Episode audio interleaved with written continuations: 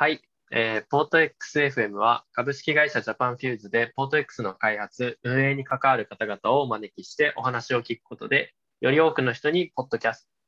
ポート X を知ってもらおうというポッドキャストです。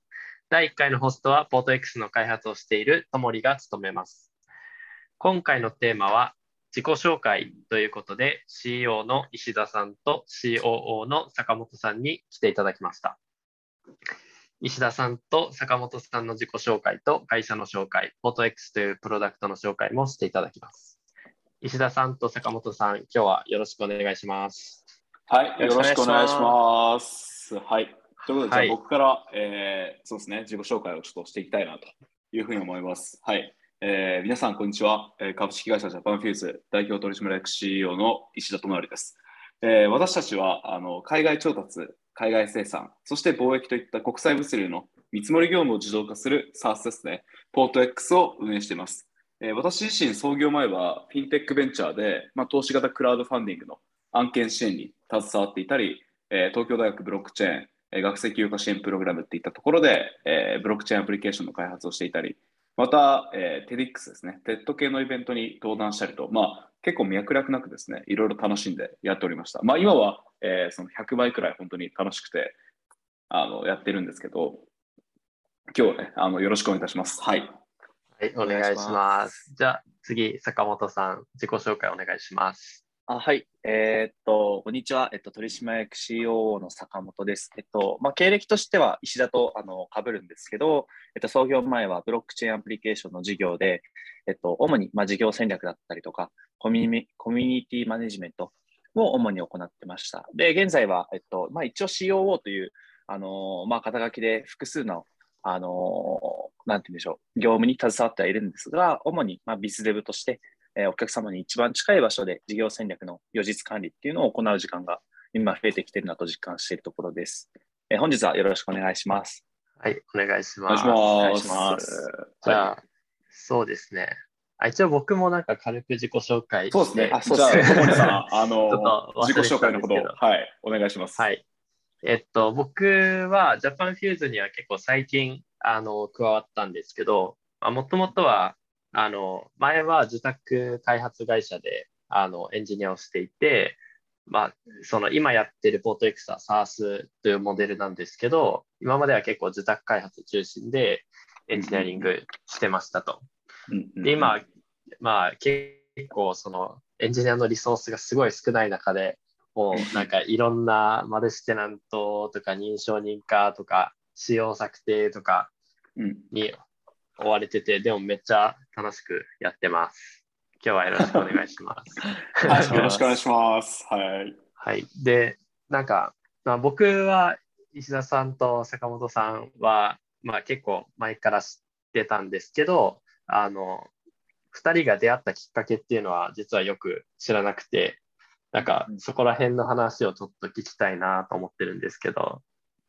お願いしたいです。じゃあ僕が話しますね。えっと、まあ、僕と石田は大学と、えっと、学部が、えっと、一緒っていうところで、今はまだ在学中ではあるんですけど、えっと、出会いとしては大学1年の最初の、あと本当に多分授業も始まる前の、えっと、なんだろう、学部交流会みたいなやつで、多分最初に出会って、うん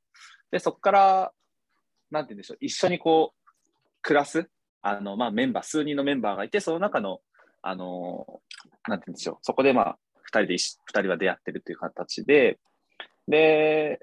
まあ、そこからどうやってビジネスに発展していったかみたいなところで言うと、えっと、最初はまあビジネスコンテストとか、学内でやってたあのコンペティションだったりとか、えっと、まあ学外とかの、えー、そういうビジネスプランコンテストみたいなところで2人で出し始めて、で、徐々に徐々にあの一緒に創業しようという形にこう、まあ、だいぶはしょったんですけど、そんな感じになってったっていう、まあ、出会いの経緯がありますね。はい。なるほど。え、なんか、石田さんから何か補足とかありますか？いやそうですね。もう、坂本が言ってくれた通りなんですけど、本当にもう、隣の席とか隣のテーブルだったみたいな、いう感じだったよね。あの、ね、本当に、そのレベルの、この出会いは運命だクラスのやつでしたね。はい。なんか、お二人は結構、なんかワンピースが好きっていうところで、あの、つながってるような気もするんですけど、もともと、もともと二人とも好きだったんですか？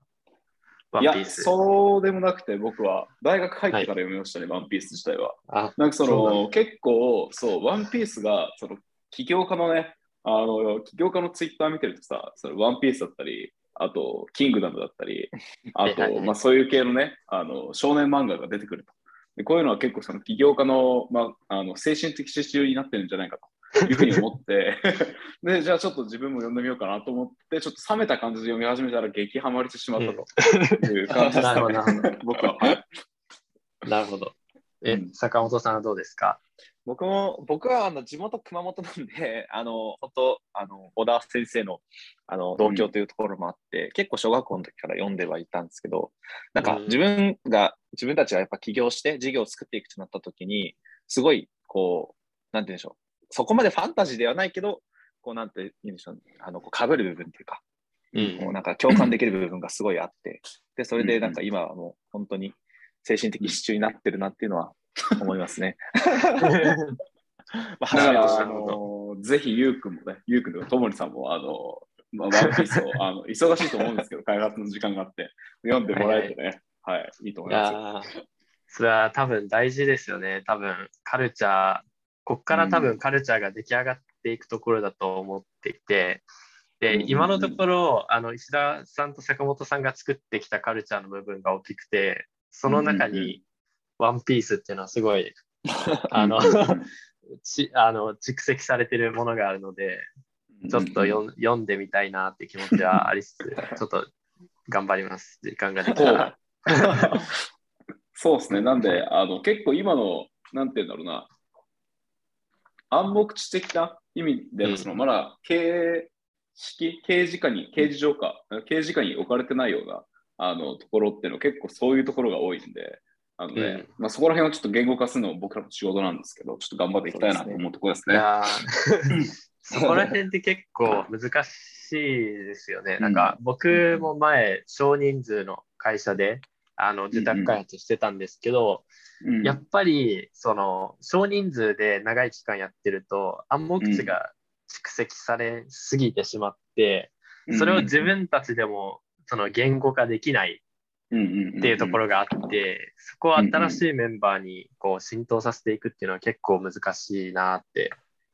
思います、ね、いや、まさしくおっしゃる通りですね。だから最近その culture deck とか pitch deck じゃないね、うん、その採用系の deck を作ってる時にも、うん、いかにその3つ一応バリューがあって、long term にかけようとか、はいはい、まあ、高みを目指そうとか、まあ、 aim high ですよね。 aim high、bet long term と、で、 born global っていう3つがあるんですけど、うん、この辺はもうちょっとちゃんとまあ、結構その aim high と、えー、 bet long term は結構みんなに、ほぼみんなが意識してるようなカルチャーなのかなって思うけど、まだ born global はちょっとあまりまだ合ってないかなっていう感じで、まあ、適宜変えつつ、あの、よりですね、うん、シャープなというかソリッドなチームを作れるようにやっていきたいですね。うん、はいはい。まあ、確かにそうですね。で、あれですね、あの、石田さんと坂本さんは、なんかまだ学生ではあるんですよね。見る的には。でなんですけど、やっぱりその相手にしているお客様とか、うんうんうん、あの普段話している方々とか、多分年上が多分ほとんどで、うんうん、で、なんかそのせいか、やっぱり学生には全然見えなくて、その考えてることとか、多分行動とかも全然こう違うと思うんですけど、その、そこに至る、至ったなんかきっかけとか、なんかもう大人になろうみたいな決意とかって、どっかのタイミングであったんですか？いやそんな意識したことはないですけど、でもやっぱりその、ね、弊社のその、まあ、私たちのプロダクトのお客様っていうのが、えっと、エンタープライズですね、大企業、東証一部クラスの企業の大体40歳とか、まあ、50歳とかっていうようなあの部長、課長クラスの方々なので、まあ、そこの層とお付き合いするにはやっぱり、あのまあ、ちょけてたらいかんという感じで、あのまああのまあ、頑張ろうねというところで、結構そこはあまり意識せずに、2人ともなんかでかい市場を取るために、まあ、結構すんなり適用している部分ではあるかなというふうに思いますね。まあ、それでいくと、ともりさん自体ももういきなり入ってきて、バリバリエンタープライズのお客様に対して、それはこうだとか、いろいろ質問して使用決定に臨まれてるんです。ごいなって個人的には感じるんですけど、それを自宅開発してたところの経験が生きてるみたいな感じなんですか、そうですね。で、なんか、その SARS とか自宅開発もそうなんですけど、うん、結構あの、すごい歴史があるこうシステムを刷新するとか、その、何十年も受け継がれてきた Excel シートをシステム化するとかっていうのと向き合うときに、やっぱり、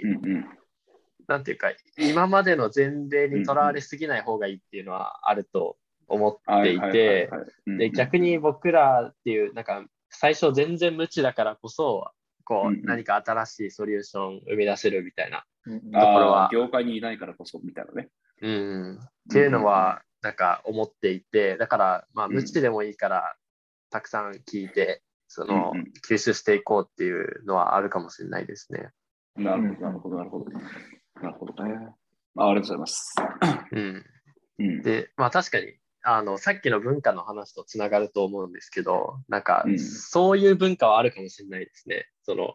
こう、はいはいはい、無無知なまま突っ込んでいって、根掘り葉掘り聞いていくみたいな。ああ、確かに確かに。そのタイプ的に結構、ジャパンフューズにいるメンバー、うん、だ大体全員、その、なんていうのかな、あのポケモンでいうとこのあのジムリーダーの前でしっかり練習して挑むっていうより、うん、あのジムリーダーに挑んでるタイプ、途中でそのレベルが上がってなんとか勝つみたいな感じが結構多いのかなっていう。確かに確かに。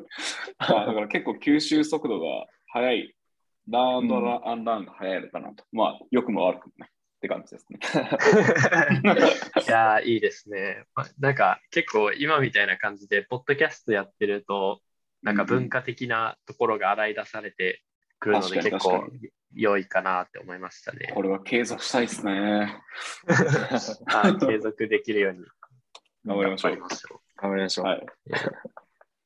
次のトピックなんですけど、まあ、その今まではその個人の紹介っていうところで、まあ、うん、さっきもちょっと事業の話とか会社の話も出たと思うんですけど、うん、まあ、改めてその会社自体の紹介、これまで何をやってきて、でどういう変変遷を経て、今のポート X っていうサービスに至ったのかっていうところを、どちらか。そうですね。じゃあ僕が、坂本さんが、じゃあ。僕が。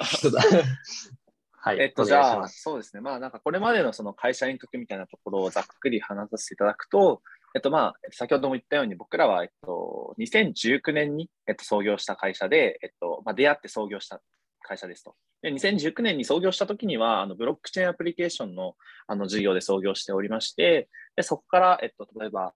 バーのサブスクの事業だったりとか、B2B のあの在庫生産のマーケットプレス事業などのそのピボットを経る、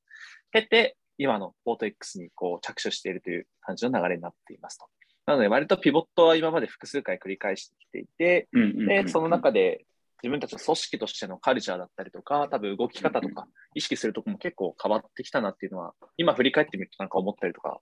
しますね。で、えっと、まあ、昨年末にあのリリースも出させていただいたんですけど、オールスターさんだったりとか、あの、アドバカさんからご出資いただいて、より一層その採用や事業開発にこう力を入れようというあのフェーズの,、あの企業になっているんですけど、まあ、その辺を今苦戦してるってところが、あの採用だったりとか、あの事業開発リソースされてないよねみたいなところで、その一環としてポッドキャストも始めようっていうところでですね、今回やってるという、ね、その通りですね。うん、なんかその、うん。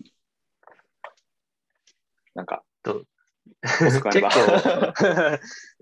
あの、いろんなタイプの授業に挑戦してると思うんですけど、まあ、あの、いそのパッと見ると一貫性がないとも言えると思うんですね。そうですね。で、うん、そんな中で結構まあ、なんですけど、僕がこう、お二人を見てる、なんか感じ、まあ、うん、何かやっぱ大きい影響、大きいインパクトを残したいみたいなところはあるのかなと思って、そこがこう事業を選ぶ基準だったりとか、その一見違う事業をこう連続してやってるっていうところなのかなと思っていて、そこのなんか事業をどうやって今まで選んできたかみたいなとか、どんな授業に興味があるのかっていうのをあれば教えていただきたいです。はい、じゃあこれは僕がお答えしようかなと。いうふうにあの思うんですけど、えー、っと、そうですね、まずその結構その先ほど坂本が言ってくれた通り、ブロックチェーンアプリケーション事業とバーのサブスク事業までと、えー、っと B2B の、えー、在庫生産マーケットプレスと現在のポート X、うん、その結構そこで、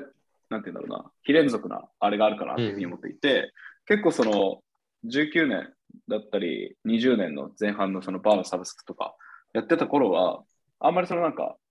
なんて言うんだろうな、まあ、大きなそのことをやりたいけど、まあ、それの産業を選ぶような、どんな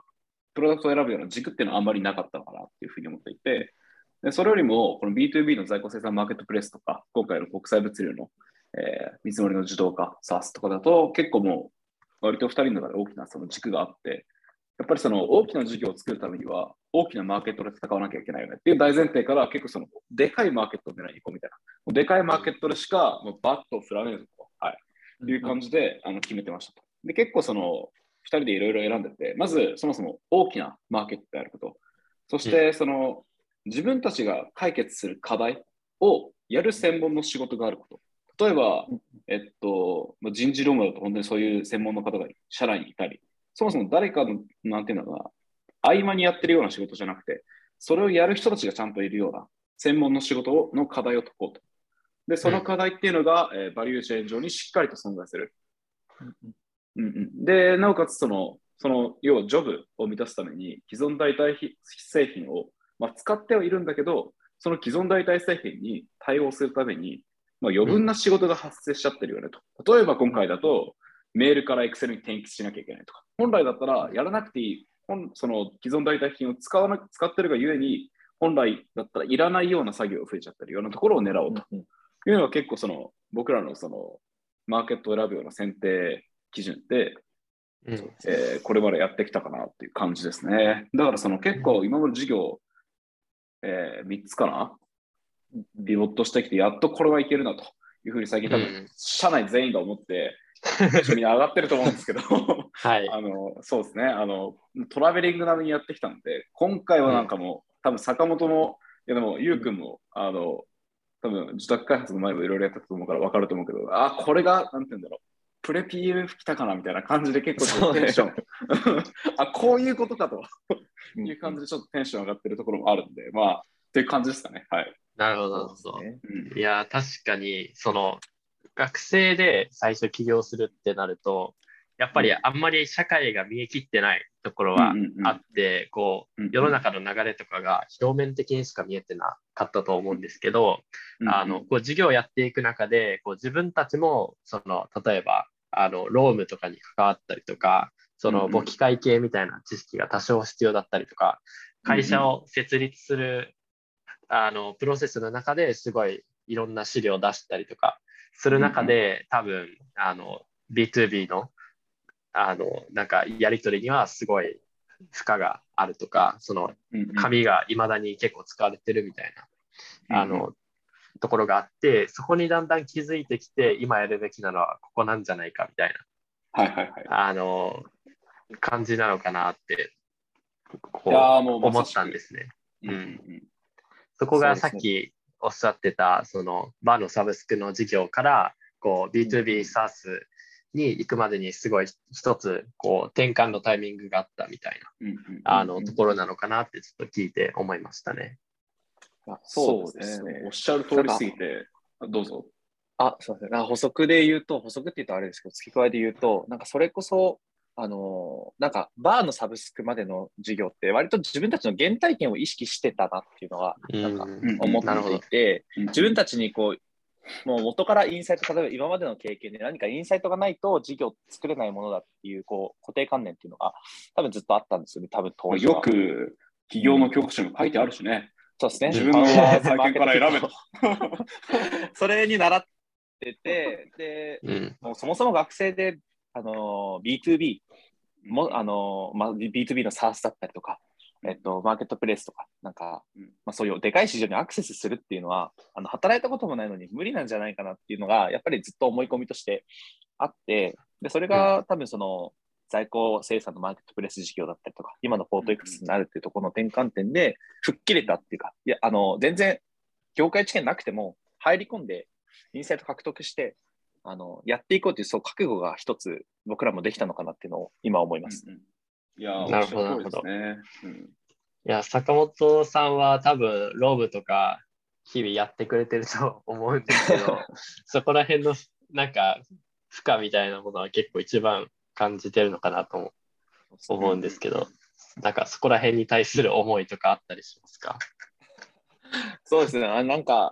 やっぱ重いって言うとあれですか、まあ、大変ですと、あのまあ、今、人も少ないですし、あの仕方ない部分であると思けど、うん。でもなんか絶対必要な部分で、えっとうんやっぱり事業の裏にはあのそうやって基盤を作るとか、えっとまあ、多分この弊社だけじゃなくて、いろんな事業のいろんな部署だったりとかって、絶対意味があると思うんです、その存在には。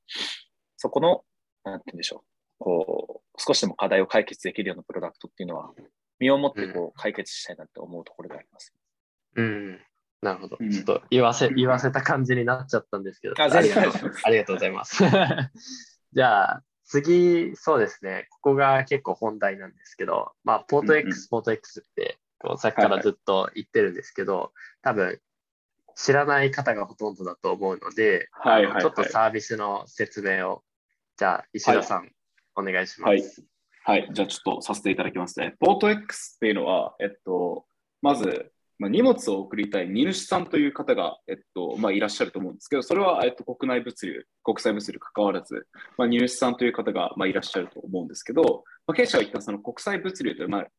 輸出入ですね。というところをしていらっしゃる企業さん、例えば製造業だったり、商社だったり、流通事業者だったり、え建設業だったり、小売卸売、結構ほとんどの業界がやってるような事業、もうソフトウェア業界だけですね、逆にやってないのは。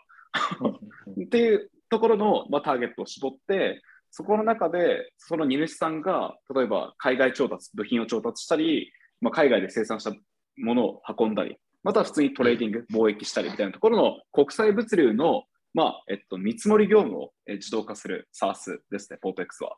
なので、その荷主さんがあのフォワーダーっていうその国際物流の輸送手配を行うような業者がいるんですけど、そこに対して見積もりをまず取ると、見積もりくださいという見積もり依頼から、まあ、返ってきた見積もりを比較する、見積もり比較にあたる、要は見積もり業務全般を、えー自動化するような SARS でやってます。で、そのまあ課題としては、まあ、情報の非データ化に起因してるんじゃないかなというところをまあ考えていて、それこら辺を解決するようなプロダクトになってますね。はい。なるほど、なるほど。はい。いやーなんかさっきのその会社の繊維うんの話とこうちょっと結びつけてみると、やっぱりそのさっきのバーのサブスクからのジャンプっていうのはめちゃくちゃでかかったんだなっていう 感じがしてこう一気にこう東証一部クラスのメーカーとか商社が対象となるようなプロダクトになってるので、うんなんか、そこのジャンプを減るために多分、僕が知ってる範囲だとヒアリングめちゃくちゃやったりとかしてたと思うん。ですけど、あの、ちなみに、どう、な、何件ぐらいヒアリングしして、どういう人たちにヒアリングされたんですか？あそうですね。それでいくと、もう50以上はヒアリングしてるかなっていうふうに思ってて、うんうんで、まあ、普通にその、えーっと、例えば、えーっと、なんだっけ、あのサービス忘れちゃったな。ビザスクとか？あ、ビザスク。ビザスクとかで普通に探したりとか、あと会社のホームページにメールアドレスを、まあ、送ると。質問、あのヒアリング、インタビューさせていただきたいですと。で、そこで大体あの、返ってくるメールアドレスのドメインがわかるじゃないですか。で そこに対してあの担当者の名前を例えば、ともりゆうだったら U アンダーバーともりなのか、U ハイフン当てて全部メール送ってったとか、そういう泥臭くやりましたね。泥臭くやって、ヒアリングまでこぎつけてヒアリングさせていただいたり、ツイッターで DM をえー送らせていただいたりとかして、結構あの皆さんに教えていただいたなっていうところがありますね。うん、なるほど、なるほど。僕は開発はしてるんですけど、そこには、うんうん。あの僕が入社する前に多分行われてたことだと思うので、まあ、その客観的に見て、なんかめっちゃ泥臭くて、ちゃんとやってるなっていう感じがするんですけど、いや、すごいですよね、そこは。やっぱり、その、ね50件もヒアリングすると、やっぱり、ニーズみたいなことは確実に見えてきましたか、そうですね、まあ、見えてきてるからこそ、今、多分あの、ともりさんもあの商談に出席というか、同席していただいてるから分かると思うんですけど、うん。あのまあ、こういう課題を解こうと思ってます。と。で、御社、実はこういう課題ありますかね？って聞いたときに、もうありますと、即答で返ってくるくらいのニーズ指してるから、で、次の使用決定ミーティングにどんどん進んでいってるような現状を、まあ、見ると、結構、まあ、えっと、もともとの、えっと、ヒアリングなんで、その、そもそもポート X 自体が、私とその坂本の頭から出たようなプロダクトではなくて、お客様の声から拾い上げて、あこういうプロダクトを作ろうと。なんかもう妄想じゃなくて、もう完全にヒアリングベースで作ったようなプロダクトなので、まあ、なんていうんですかね、当たり前っちゃ当たり前なんですけど、結構まあ、ニーズを指しにいってるプロダクトかなというふうには感じますね。うん、そうですね。もうまさにこう マーケットに完全に当てていって完全に刺さってるっていう状態なのは、僕もヒアリングに同席しててひしひしと感じるところでして、多分そこが文あのジャパンフューズの文化としてもあって、うんうん。まあ、そこは結構弊社にこう弊社で働く魅力の一つかもしれないです。あのうんうんうん。ヒアリングしててこうなんか険悪な感じになることが全くないというかその、うんうん。そうですね。押し売りしてる感覚もないし、うんうんううんん、なんかすごいちゃんとこう価値のあるものをこう粛々と作っていける。でマーケットにちゃんと刺さっているっていうのは開発してる側からしてもすごい。安心感がある なってちょっと日々感じてます。そうですね。なんかまあ、ポート X のこの形になる、そのヒアリングを50件だったりとか、まあ、50件以上やっていく中で、こう僕らとしても、こう回答がこうパターン化される瞬間っていうのが多分あったかなと思っていて、うんうん。えっと、自分たちの質問に対しての回答のパターンがいくつか出てきて、パターン化され始めたときに、なんて言うんでしょう、まあ、僕らもこれに踏み込むことができる、まあ、仮説だったりとかが立ち始めたなっていうのは、なんか今思いますね。うん、うん。いいですね。ちなみにこう今もちょくちょく出てると思うんですけど、あのポート X にうんこうポート X の開発とか運営に関わる、うん。あの魅力ってどこにあると思いますか？なるほど、なるほど。これどっちが言います？あじゃあ、石田から 言ってもらっていいですか。そうですね。フォート X の魅力自体はもうまず一つ目は、もうまずですね、めちゃくちゃマーケットが大きいっていうことですね。あの、うん基本的にその輸出入をしているような、まあ、輸送手配をしているようなあらゆる業者っていうのが基本的にターゲットになってくると。でなおかつ、その挑むマーケットは非常に、まあ、当然多くの業者が関わっているので、非常に大きいと。でなおかつ、そのマーケット自体がですね、あの全く20年間変わってないと。でよくあのニュースピックスとか、ああいう系のメディアにも、その国際物流が大きすぎて変えられなかったと。書いてあるんですけど、もう変えられるぞと。あのですかね。あの一気に変えようとしてものは不可能だと思うんですけど、まずその、うん。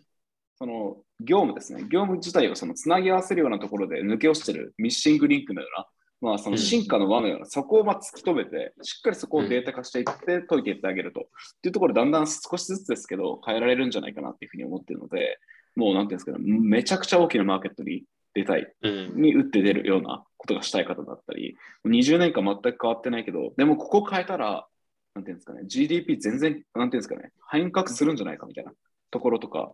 そういうもう本当に大きなところをやりたい方。で、あと普通にシンプルにその SARS っていう、まあ、ビジネスモデルをやっていて、なおかつその SMB には基本的にまだ、えっと、リーチャーしないよねっていうようなその戦略を、まあ、事業戦略上持っていると。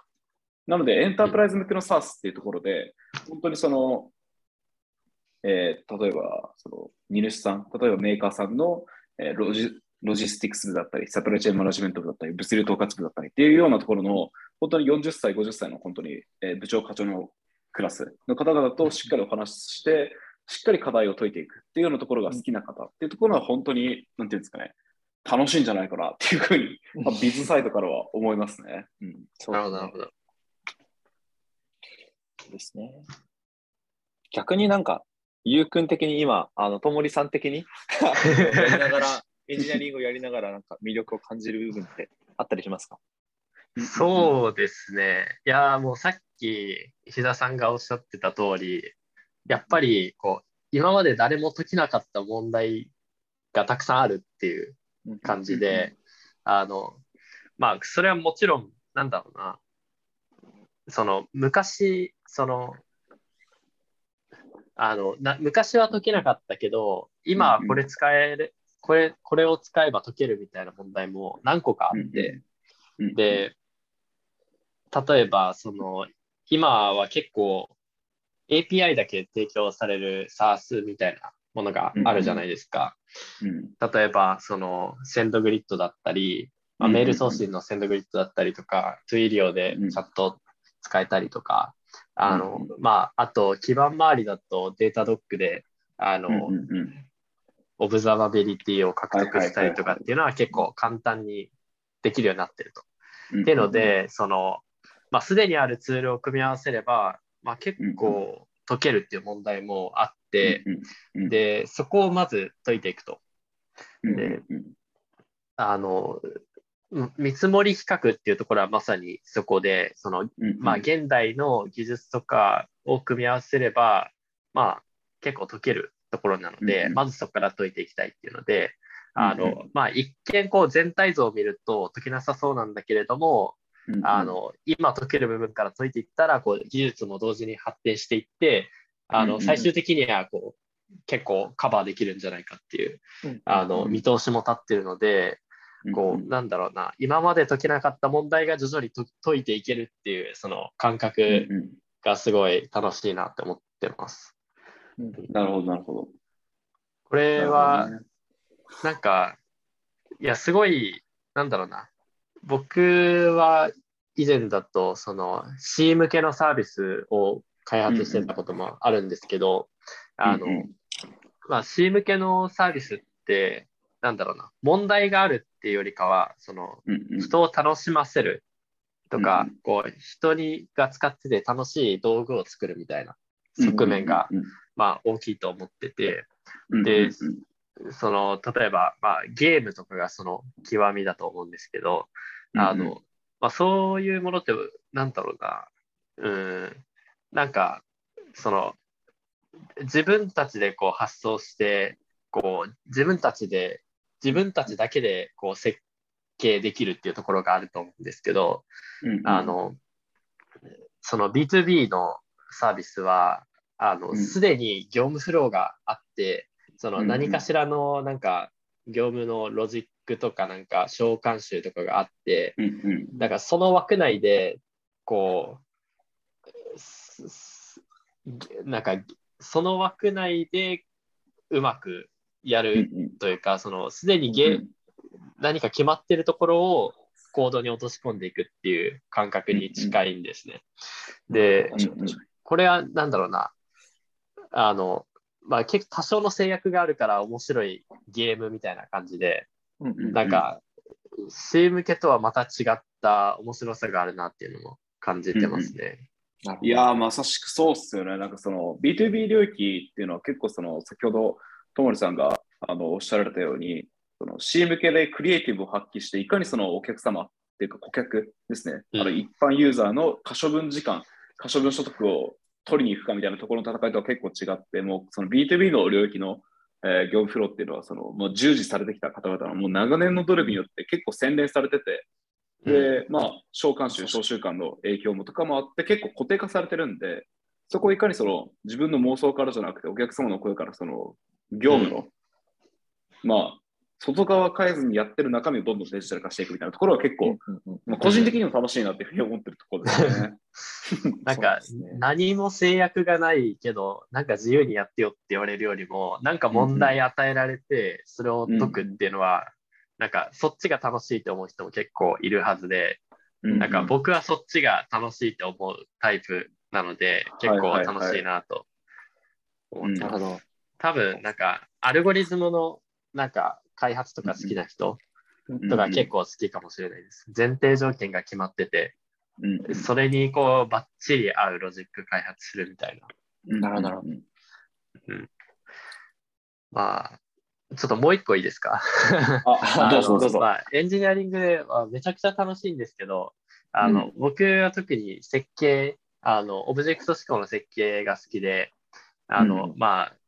エリック・エヴァンスのドメイン駆動設計とか、まあ、結構好きだったりとか、ゴフのデザインパターンを組み合わせるとか好きなんですけど、うん、あの、ポート X が今対象としている領域が、まあ、結構、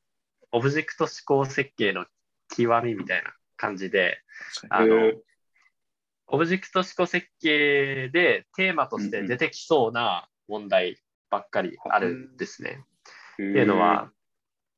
なんだろうな、なんかやっぱり、これはなんて説明したらいいんだろうな。その、なんか、オブジェクトっていう存在がこう確実に業務の中に存在してて、うん、あのそれらの組み合わせによって業務がなされているっていう感じで、確かに確かに確かに。そのオブジェクトにどんなデータ持たせるかとか、その相互にどうやってやり取りさせるかみたいなところを考えると、うんうん、こう必然的にその顧客の問題がうまく解けるっていう感じなんですよね。